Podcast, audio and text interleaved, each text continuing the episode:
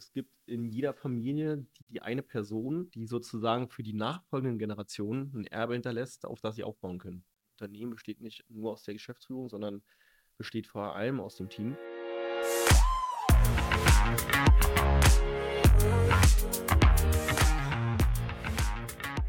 Willkommen bei der Extrameile, dem Podcast für Macher und Vordenker, die aktiv daran arbeiten, ihre Vision Wirklichkeit werden zu lassen und dabei Grenzen überwinden.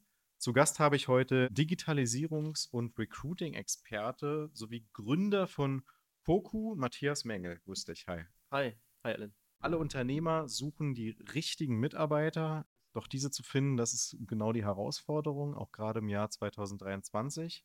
Mitstreiter zu finden, die für seine Vision brennen, das ist immer schwierig.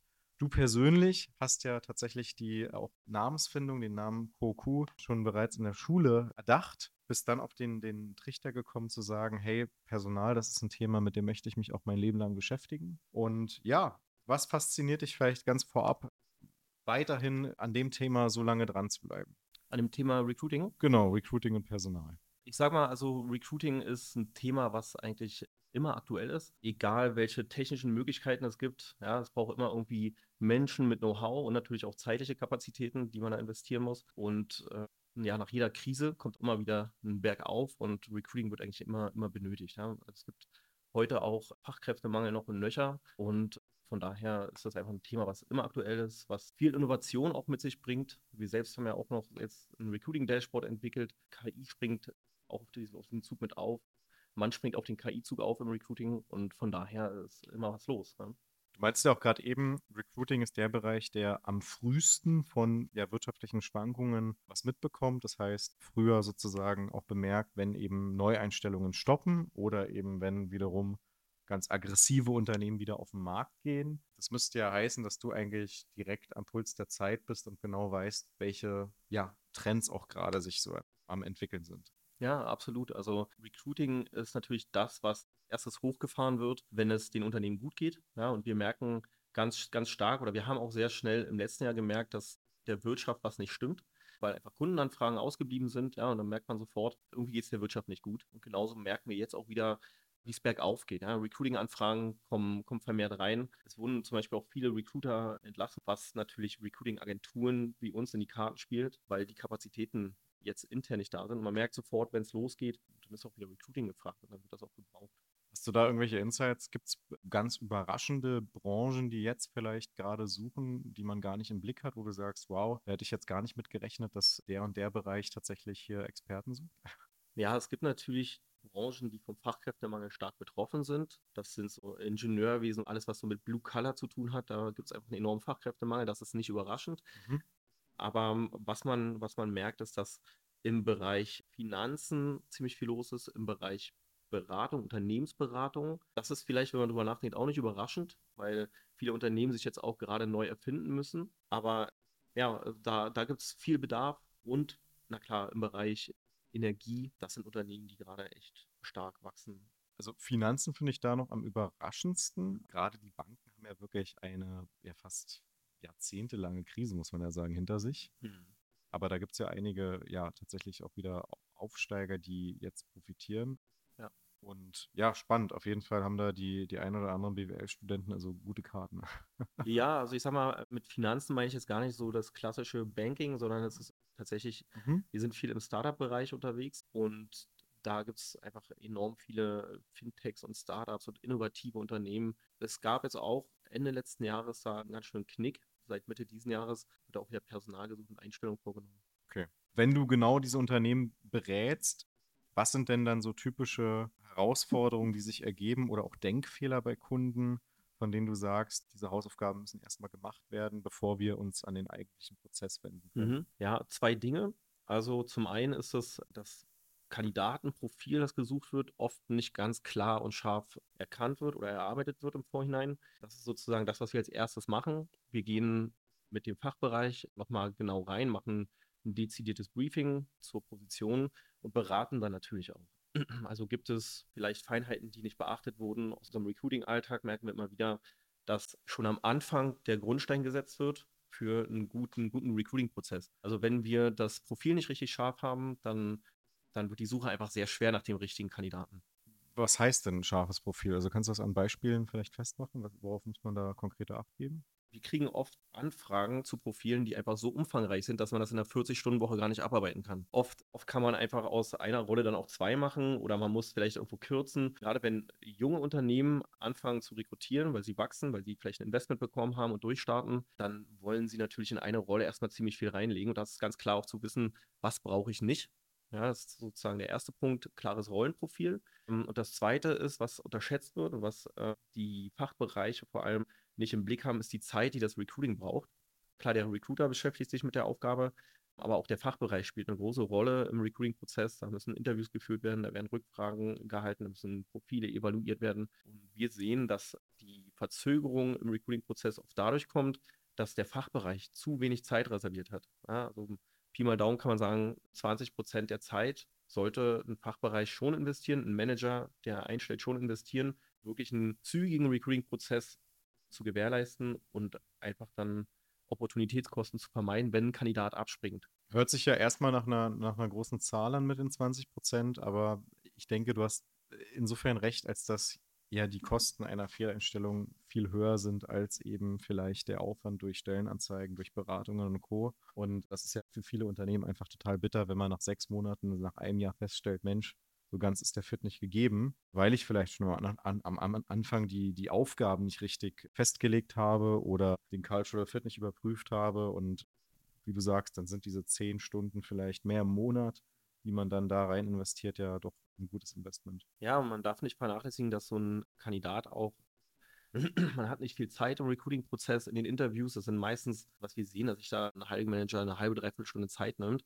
Das ist zu wenig. Und dann auch viel zu oft Zusagen zu einem Kandidaten, der dann später ein Fehl, eine Fehleinstellung war, weil sie sich Kandidaten nicht mehr angeschaut haben. Also ich meine auch damit wirklich sich Zeit zu nehmen, sich mit den Kandidaten zu beschäftigen und da wirklich ganz genau hinzugucken, weil man möchte ja eine längerfristige Beziehung miteinander eingehen und da sollte man schon vorher gucken, dass man da den richtigen, den richtigen Fit hat. Gibt es da so ein paar richtig, richtig gute Fragen, die du auch Arbeitgebern quasi an die Hand geben würdest, die unbedingt im Gespräch fallen sollten, im Bewerbungsgespräch? Also wenn es da so, so, Schlüsselfragen geben würde, dann würde sich, glaube ich, ein guter von einem schlechten Recruiter kaum unterscheiden, weil das dann, das, dann wäre Recruiting zu einfach. Es ist schon so, dass es Fragetechniken gibt, situationsbasierte Fragen machen immer Sinn. Ja, also nicht einfach nach Stärken und Schwächen fragen, sondern wirklich situationsbasiert, also den Kandidaten in die Situation holen, die man erfragen möchte. Wenn ich jetzt zum Beispiel eine Kompetenz, Teamfähigkeit oder Konfliktfähigkeit prüfen will hm, bei, bei einem Kandidaten, dann frage ich ihn natürlich nicht, ob er teamfähig oder konfliktfähig ist, ja, sondern man versucht eine Situation in den Kopf zu erzeugen des Kandidaten, in der er mal in einer Konfliktsituation war. Da gibt es die Star-Methode, die kann man sich mal anschauen, wenn, wenn, das, wenn man da näher, näher oder tiefer reingehen möchte. Und da ist das nochmal aufgeführt, aber das ist auch viel, viel Übung und Erfahrung. Okay. Ja, ich habe auch immer das Gefühl, dass quasi, wie du meinst am Ende, dass das eine Gespräch am Anfang gar nicht perfekt ablaufen kann. Und ähm, ja, manchmal höre ich eben auch von anderen Unternehmen, die sich, Unternehmern, die sich quasi dann auch ein bisschen ohnmächtig fühlen und sagen, ich versuche schon in diesem ersten Gespräch so viel zu optimieren und habe aber immer noch nicht das gewünschte Ergebnis nach drei Monaten. Ich glaube, das ist so ein bisschen vielleicht die, die Suche nach dem Heiligen Gral. Ne? Und dann sollte man vielleicht eher darauf schauen, dass man andere Metriken, andere Lebensläufe vergleicht und so die besseren Bewerber findet. Also ich, ich glaube, also wir legen da schon großen Wert drauf als Personalagentur, als Recruiting-Agentur, auch in die Interviews bei den Kunden mit reinzugehen, um dort eben auch bei, dem, bei den Fragen zu unterstützen, bei der Identifikation von Schwachstellen oder von Stärken des Kandidaten, weil das, das ist doch klar, dass ein Fachbereich, sagen wir, wenn man aus dem Ingenieurwesen kommt, dass der jetzt kein Recruiting-Experte ist und die Erfahrung mitbringt, ist klar und das muss er auch nicht. Und deswegen ist es wichtig, dass da ein Recruiting-Experte mit langjähriger Erfahrung mit dabei ist und diese Weak Points entdeckt im Gespräch und da nochmal ein bisschen tiefer reinbohrt. Und das spart am Ende wirklich Zeit und Geld, wenn man da jemanden an der Seite hat. Ein großes Thema im HR-Bereich ist ja auch immer wieder die Stellenanzeige. Und obwohl wir uns ja eigentlich auch rund um Social Media und Co. viel weiterentwickelt haben, sind diese Texte, die ja verfasst werden, doch immer relativ starr. Warum trauen sich eigentlich nicht die Unternehmen total ehrlich und auch ja mit Ecken und Kanten zu beschreiben, wie so der Alltag ist? Also Gibt es da Impulse von Unternehmen, die, die das machen? Oder sagst du, da gibt es Gründe, wieso es immer noch so relativ nüchtern gehalten wird? Ja, also ich habe, das ist ganz witzig, weil ich gerade erst ein Beispiel gesehen habe, wo die Kommunikation einfach sehr sag mal, lapidar gehalten wurde. Und ne, man möchte ja innovativ und kreativ sein. Aber da habe ich auch gesagt, okay, müssen wir als erstes ran die Stellenanzeige ändern bei dem Kunden, weil das einfach zu, zu unprofessionell wirkt. Und ich glaube, das ist immer ein schmaler Grad, so beim Ersteindruck, der es ja ist, da den, die, die Mittelweg zu finden zwischen, wir sind ein professionelles Unternehmen und wir sind aber auch sozusagen menschlich und nahbar. Und ich glaube, man möchte zunächst mal professionell erscheinen und dann in den Interviews die Menschlichkeit sozusagen darstellen. Hm, was man eben machen kann, ist neben der Stellenanzeige eine gute Candidate oder so eine Landingpage zu erstellen, eine gute Candidate Experience zu erzeugen, hm, Introspektion in, in das Unternehmen geben außerhalb der Stellenanzeige, hm, durch so eine, ja, durch eine Landingpage für Kandidaten, indem man das Team vorstellt, indem man die Umgebung vorstellt, vielleicht auch mit Personen und Links zu LinkedIn-Profilen von Personen. Also dadurch kann man, glaube ich, außerhalb dieser, dieses, dieser starren Stellenanzeige Nahbarkeit und Menschlichkeit erzeugen. Das ist ein guter Tipp. Okay. Also sprich, da müssen die Unternehmer ihre Hausaufgaben machen und die Karriere-Webseite updaten, menschlicher gestalten, verlinken. Ja, also das ganze Thema Recruiting oder Employee Experience ist ja, ist ja nicht nur die Stellenanzeige oder nicht nur die Ansprache bei LinkedIn, das ist ja auch das Ganze drumherum. Wie trete ich bei, bei Kununu auf? Wie trete ich überhaupt auf der Webseite auf? Da, also Bewerber gucken sich nicht nur die Stellenanzeige an. Also Bewerber gucken sich auch immer, auch, auch wenn das viele nicht hören wollen, gucken sich auch immer Kununu und Glassdoor an. Das ist einfach so. Und wenn man da nicht gut dasteht, dann, dann nützt auch die beste und kreativste Stellenanzeige nicht. Hm, Recruiting ist ja, wenn man so will, der Sales-Prozess. Ja, da wird der Kandidat wird dem Fachbereich verkauft oder das Unternehmen wird dem Kandidaten verkauft. Aber ein guter Sales-Prozess funktioniert eben nicht, wenn das Marketing nicht steht. Und das Ganze drumherum, neben der Stellenanzeige, neben sozusagen dem Flyer, ist eben das, das ganze Produkt, das Unternehmen richtig darzustellen, dass man eben durch einen Sales-Prozess kommt, sage ich mal. Jetzt bist du ja selber im sozusagen HR-Recruiting-Bereich tätig da wiegt es ja doppelt schwer, wenn du nicht eigene Ratschläge befolgst. Was ist denn eine Sache, die du äh, selber manchmal nicht hundertprozentig beachtest, aber quasi dein, dein Unternehmen, deinen Kunden mitgibst im HR-Prozess? Oh, da gibt es einige, weil wir selbst, also das Thema Zeit, ja, weil es ist einfach, da sind wir nicht anders als andere Unternehmen. Es ist einfach so, wenn viel zu tun ist, braucht man Personal und dann ist aber selten Zeit da, um sich wirklich intensiv damit zu beschäftigen, Leute abzustellen, um den Recruiting-Prozess zu betreuen. Hm, das, das ist das eine Thema. Und auch sonst haben wir jetzt nicht die äh, perfekte äh, Karriereseite. Hm, brauchen wir aber jetzt auch nicht, weil wir eben in unserem eigenen Kandidatenfeld arbeiten aus Sales-Sicht. Das heißt, unsere Kunden können Kandidaten sein, unsere Kandidaten können Kunden sein. Wir arbeiten mit Recruitern und wir recruiten Recruiter. Von daher haben wir eigentlich in dem Umfeld einen ganz guten Namen und ein ganz gutes Netzwerk auch bei LinkedIn, sodass, wenn wir dann Stellenanzeige ausschreiben, auch eine ganz, ganz gute Reichweite zusammenkommt. Und die Unternehmen, äh, Kandidaten, genauso wie die Unternehmen uns dann eben schon ganz gut kennen. Gleichzeitig kanntest du dich ja auch selber sehr gut und hast ja schon früh die Idee zum Unternehmertum entwickelt. Wie kam das? Hattest du da Vorbilder aus familiärer Seite oder weißt du noch, wie der Gedanke entsprungen ist, dass du eigentlich mal Unternehmer werden möchtest? Es gibt in jeder Familie die, die eine Person, die sozusagen für die nachfolgenden Generationen ein Erbe hinterlässt, auf das sie aufbauen können. Ja, und ich wollte schon früh Unternehmer werden und eben in meiner Familie die Person sein, die den Kindern und Enkeln eine gewisse, ein gewisses Erbe hinterlässt, auf das sie aufbauen können. Also ich komme jetzt nicht aus den, den reichsten Verhältnissen. Und trotzdem hat mich das Unternehmertum aber immer inspiriert, ohne dass es jetzt in meiner Familie stattgefunden hat. Ja. Und für mich war schon früh klar, dass ich irgendwie selbstständig sein möchte, dass ich, dass ich kreativ sein möchte, ja, also was schaffen möchte. Das heißt nicht Teil von irgendwas zu sein, was schon existiert, sondern selbst was aufbauen. Und von daher war eigentlich schon vor, bevor ich mein Studium abgeschlossen habe, war eigentlich klar, dass ich irgendwie ein eigenes Unternehmen gründen möchte. Damals war natürlich noch nicht klar, was ich genau machen wollte. Ja. Und das hat sich da eben ergeben. Ja, Wahnsinn. Und da, da passen ja eigentlich auch die beiden Studiengänge Philosophie, Zivilrecht, BWL. Das klingt ja alles sehr stromlinienförmig, also nicht stromlinienförmig, aber sehr ja, sozusagen straightforward in eine Richtung. Kam dir nie der Gedanke, mal was völlig anderes zu machen und zu sagen, pff, ich gehe jetzt jahrelang auf Reisen oder gehe, weiß nicht, in die Agrarwirtschaft oder ähnliches, sondern du hast dir diesen Gedanken gesetzt und bist dann dahin marschiert, auch mit den passenden ja, Studiengängen. Hm, warum war das so für dich so klar? Weil wir ja schon in einer Welt leben, wo man eigentlich, wo auch viele junge Menschen sehr viel ausprobieren möchten. Ja, ja. Gut, jung bin ich nicht mehr, aber klar, damals war ich, war ich natürlich jung. Und Philosophie ist jetzt nicht der Studiengang, der normalerweise in die Wirtschaft führt. Das ist ja mein Hauptfach. Deswegen habe ich mich damals entschieden, Marketing und äh, Quatsch, BWL und Zivilrecht noch, noch parallel zu studieren. Das ist BWL, klar, wir leben nun mal in der, in der Marktwirtschaft und Zivilrecht ist auch irgendwie klar, da kriegt man ziemlich viel mit fürs spätere Leben. Und tatsächlich war ich auch auf Reisen, habe Work and Travel hinter mir, habe mich viel inspirieren lassen in anderen Ländern, hab, kann ich quasi einen Haken hintersetzen. Ja, habe da schon einiges gesehen. Es gibt natürlich noch viel, viel mehr zu sehen. Wird sicherlich die Zeit auch nochmal kommen, wenn die Kinder dann groß sind und man mal wieder längere Reisen machen kann.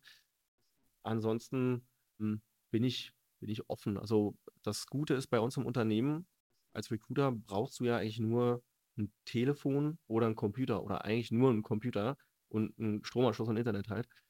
Und viele von unseren Mitarbeiterinnen und Mitarbeitern reisen teilweise den ganzen Winter, sind unterwegs in der Weltgeschichte, ob das jetzt irgendwie nahe Mallorca ist oder äh, die Kanaren oder eben Bali oder Thailand oder Australien. Ähm, reisen mit einem Camperwagen rum oder ne, sind irgendwie in der Community, äh, in der sie da vor Ort arbeiten können. Und irgendwie habe ich dann durch meine Mitarbeiterinnen und Mitarbeiter auch diesen, diesen Reisewunsch erfüllt.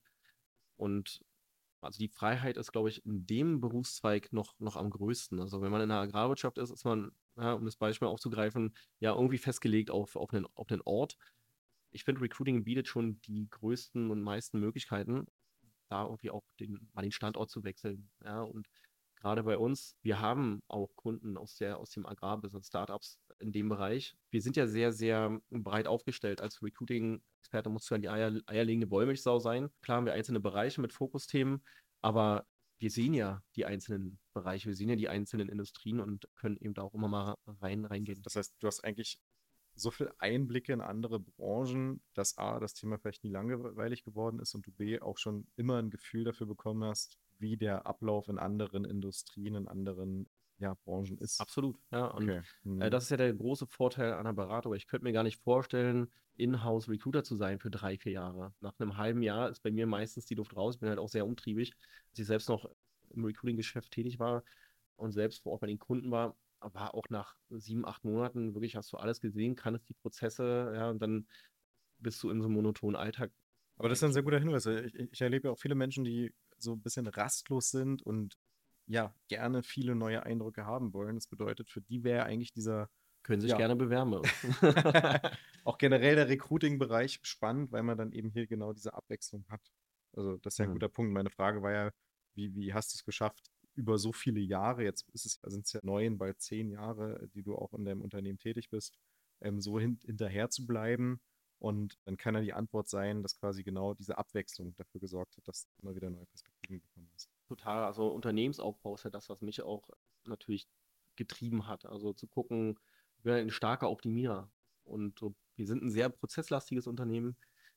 Wir haben ein riesen Dokumentationswiki für unsere Recruiter. Wir haben so umfangreich Schulungen, Onboarding-Schulungen für, für unsere Recruiter, dass wir einfach auch einen einheitlichen Qualitätsstandard haben. Und das ist ja nicht von heute auf morgen entstanden, sondern das ist über die Zeit entstanden. Ich habe dir erzählt, wir haben dieses Recruiting-Dashboard, wo eben die Recruiting-Prozesse analysiert werden, wo dann eben auch sichergestellt wird, dass wir Qualität haben im Recruiting und diese Sachen entstehen zu lassen, das hat mich eigentlich am Ball bleiben lassen auch oder daran gehalten, das weiterzumachen, weil es immer noch irgendwie eine Stellschraube gibt, wo man nochmal besser sein kann, wo man nochmal optimieren kann. Und das hält mich bis heute noch irgendwie begeistert. Bist du denn eigentlich damit zufrieden, wie jetzt die unternehmerische Laufbahn verlaufen ist? Und würdest du sagen, du hast schon einen Teil dieser Legende, die du ja angesprochen hattest, erschaffen? Oder sagst du, ich bin gerade mal auf der Hälfte des Weges? Boah, ja, wenn man das so wüsste, ne? das kann ich dir wahrscheinlich dann retrospektiv nochmal äh, eindeutig besser sagen. Aber die, dieser Wirtschaftseinbruch, der jetzt in Teilen der, der Wirtschaft stattgefunden hat, hat uns natürlich echt jetzt ein Jahr zurückgeworfen. Ich würde schon sagen, dass wir mit dem Unternehmen oder dass ich mit dem Unternehmen im letzten Jahr ähm, da war, wo ich sein wollte. Jetzt natürlich irgendwie so, so einen kleinen Schritt zurück machen musste, sonst nochmal so neu sortieren, äh, neue Services auch, neue Recruiting Services aufgestellt, Social Media Recruiting, äh, um eins zu nennen, was was gutes Tool ist, um nochmal andere, eine andere Art von Kandidaten zu erreichen, neben der Direktsuche. Und ich würde sagen, dass, dass wir auf dem richtigen Weg sind oder dass ich auf dem richtigen Weg bin mit, mit dem Thema Legacy aufbauen. Und ähm, wir sehen unser, unser Unternehmen aber auch als Hub. Also wir haben sehr viele innovative, kreative Geister, die auch neue Themen äh, erarbeiten. Ja. Das Dashboard ist ein Thema, was wir zum Beispiel aus, aus dem Geschäft herausgearbeitet haben. Und ich, und ich glaube, dass es schwer abzusehen ist, wo ich bin oder wo wir sind. Ob es die Hälfte ist, ob es ein Viertel ist, ob es drei Viertel ist, weil einfach Monat für Monat neue Themen sich eröffnen. Wir hatten ja am Anfang darüber gesprochen, wie viel Spielraum Recruiting gibt, auch innovativ zu sein. Und deswegen, also, wer hätte gedacht, dass es ja auch zum, zum Jahreswechsel passiert, dass KI jetzt auf einmal schon so weit ist. Das hat ja der Otto-Normalverbraucher gar nicht so mitbekommen, wenn man nicht im Thema gesteckt hat. Äh, da öffnen sich ja völlig neue Wege. Und der, wenn ich vorher dachte, ich bin drei Viertel so weit, dann bin ich jetzt vielleicht wieder Viertel so weit. Der Weg nach vorne viel, viel, viel mehr Optionen bietet. Das stimmt. Also die, die Adaption an neue Gegebenheiten ist ganz wichtig. Ja. Ähm, ich frage deshalb, weil natürlich auch viele Unternehmer immer sehr ehrgeizig sind und quasi ja, sozusagen auch diesem Syndrom unterliegen, äh, dass sie eigentlich nie ankommen. Und dass ja teilweise, einerseits ist es der Impuls, ähm, überhaupt nach vorne zu kommen, indem man einfach hungrig bleibt. Andererseits führt es natürlich auch dazu, dass man das Gefühl hat, nie ankommen zu sein.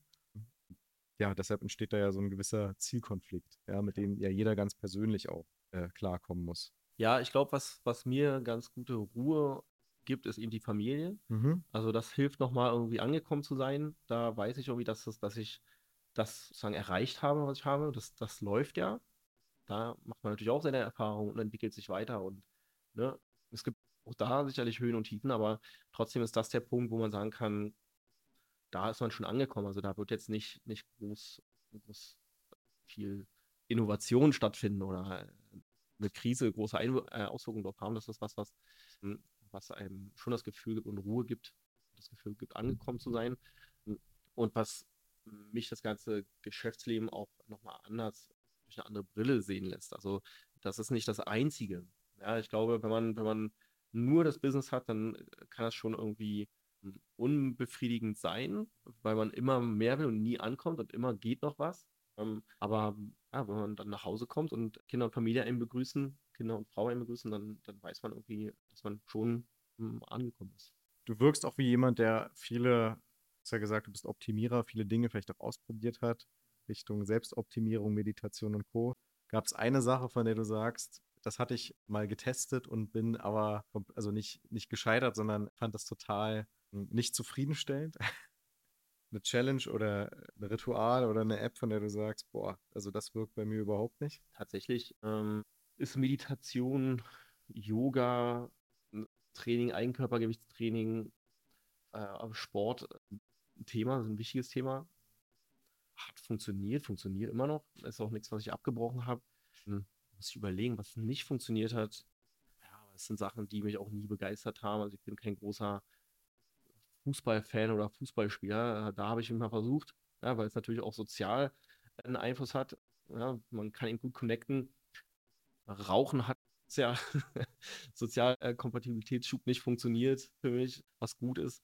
Aber so, so, so ansonsten, glaube ich, sind die Themen, die relevant und interessant sind, sind auch Sachen, bei denen ich drangeblieben bin. Das ist nichts, was irgendwie in eine Sackgasse geführt hat, so richtig. Ne, wunderbar. Ähm, welche Ziele möchtest du mit der Firma erreichen? Oder eigentlich noch viel spannender, ähm, was würdest du dir denn selber raten, wenn du jetzt nochmal auf die neun Jahre Unternehmertum zurückblickst? Gibt es da so ein paar Ratschläge, von denen du sagst, Mensch, Matthias, das hättest du mal ein paar Jahre früher beachten können. Das wäre richtig wichtig gewesen. Also den wichtigsten Punkt, äh, den äh, habe ich schon genannt. Also dieses sich Zeit nehmen für die, für die eigenen Bewerber, für die eigenen Kandidaten. Das ist, glaube ich, sehr wichtig, ein gutes Team um sich herum zu haben, weil ein Unternehmen besteht nicht nur aus der Geschäftsführung, sondern besteht vor allem aus dem Team. Und ich bin super froh mit dem Team, was wir, was wir jetzt haben. Das ist ein super cooles, kompetentes offenes, ehrliches Team. Also das Ziel, was wir haben, das erklärte Ziel, ja, unsere Mission, wenn du so willst, ist ja eine Arbeitswelt zu schaffen, die lebenswert ist. Mhm. Ähm, Und da haben wir sehr viel versucht. Hm, und ich glaube, man kann es nicht allen recht machen. Sagen wir mal so. Also dieser, dieser Spruch ist sehr groß, ja, eine Arbeitswelt zu schaffen, die lebenswert ist. Hm, ich glaube, das, das gilt äh, für, für unsere Kunden, ist das möglich. Ja, gucken wir eben, was ist denn eure äh, Marke oder Markenkern, was ist sozusagen äh, euer Antrieb, eure Vision, eure Mission. Oder finden wir die passenden Kandidaten dafür. Sprechen die dann eben auch mit der richtigen Nachricht an, das ist ja mal Message und Candidate Fit. Und das für uns rauszufinden und nicht zu versuchen, alles möglich zu machen, sondern auch da zu sagen, äh, wir, wir suchen einen bestimmten Typus von Menschen für uns, die diese Kultur voranbringen. Das, das ist was, was super wichtig ist und was ich auch gelernt habe. Wir hatten schon anfangs die Idee, ein Unternehmen zu bauen, wo sich jeder irgendwie wohlfühlt, äh, was auch einen großen Spagat nötig gemacht hat irgendwie. Und haben jetzt aber auch so unseren, unseren Kern, glaube ich, seit zwei Jahren. Also sprich, ähm, die Mitarbeiter zu finden, die, die auch zu den eigenen Werten passen, das ist die ja, Königsdisziplin des Unternehmers und die sollte absolut stärker betrachtet werden, als sie vielleicht schon betrachtet wird. Und dafür ist es natürlich auch wichtig, seine eigenen Werte zu kennen als Unternehmer. Ja, also für uns ist Transparenz, Offenheit, Ehrlichkeit und auf Augenhöhe sind so sehr, sehr wichtige Themen, sehr, sehr wichtige Werte. Empathie, ein großes Thema für Recruiter. Und ich glaube, dass, dass es sehr wichtig ist, erstmal seinen eigenen Wertekanon zu bestimmen, auch im Team. Machen wir zum Beispiel auch Workshops mit Unternehmen, wo wir sehen, ihr habt euch da noch nicht so richtig gefunden. Ich glaube, das ist schon sehr, sehr wichtig, um dann auch die richtigen Leute ins Unternehmen zu, zu holen und da ein cooles Team aufzubauen, was, was eben auch wieder was Größeres schafft als jeder Einzelne. So ist es. Ich glaube, der Spruch kommt von Aristoteles und in diesem Sinne würde ich sagen, vielen Dank für die tollen Insights, Matthias. Das war sehr hilfreich und freue mich auf jeden Fall, dass du uns da viel über deine eigene Geschichte als auch eben die neuesten Recruiting-Trends und eben die Philosophie, die dahinter steht, mitteilen konntest. Ja, sehr gern. Vielen Dank dir auch.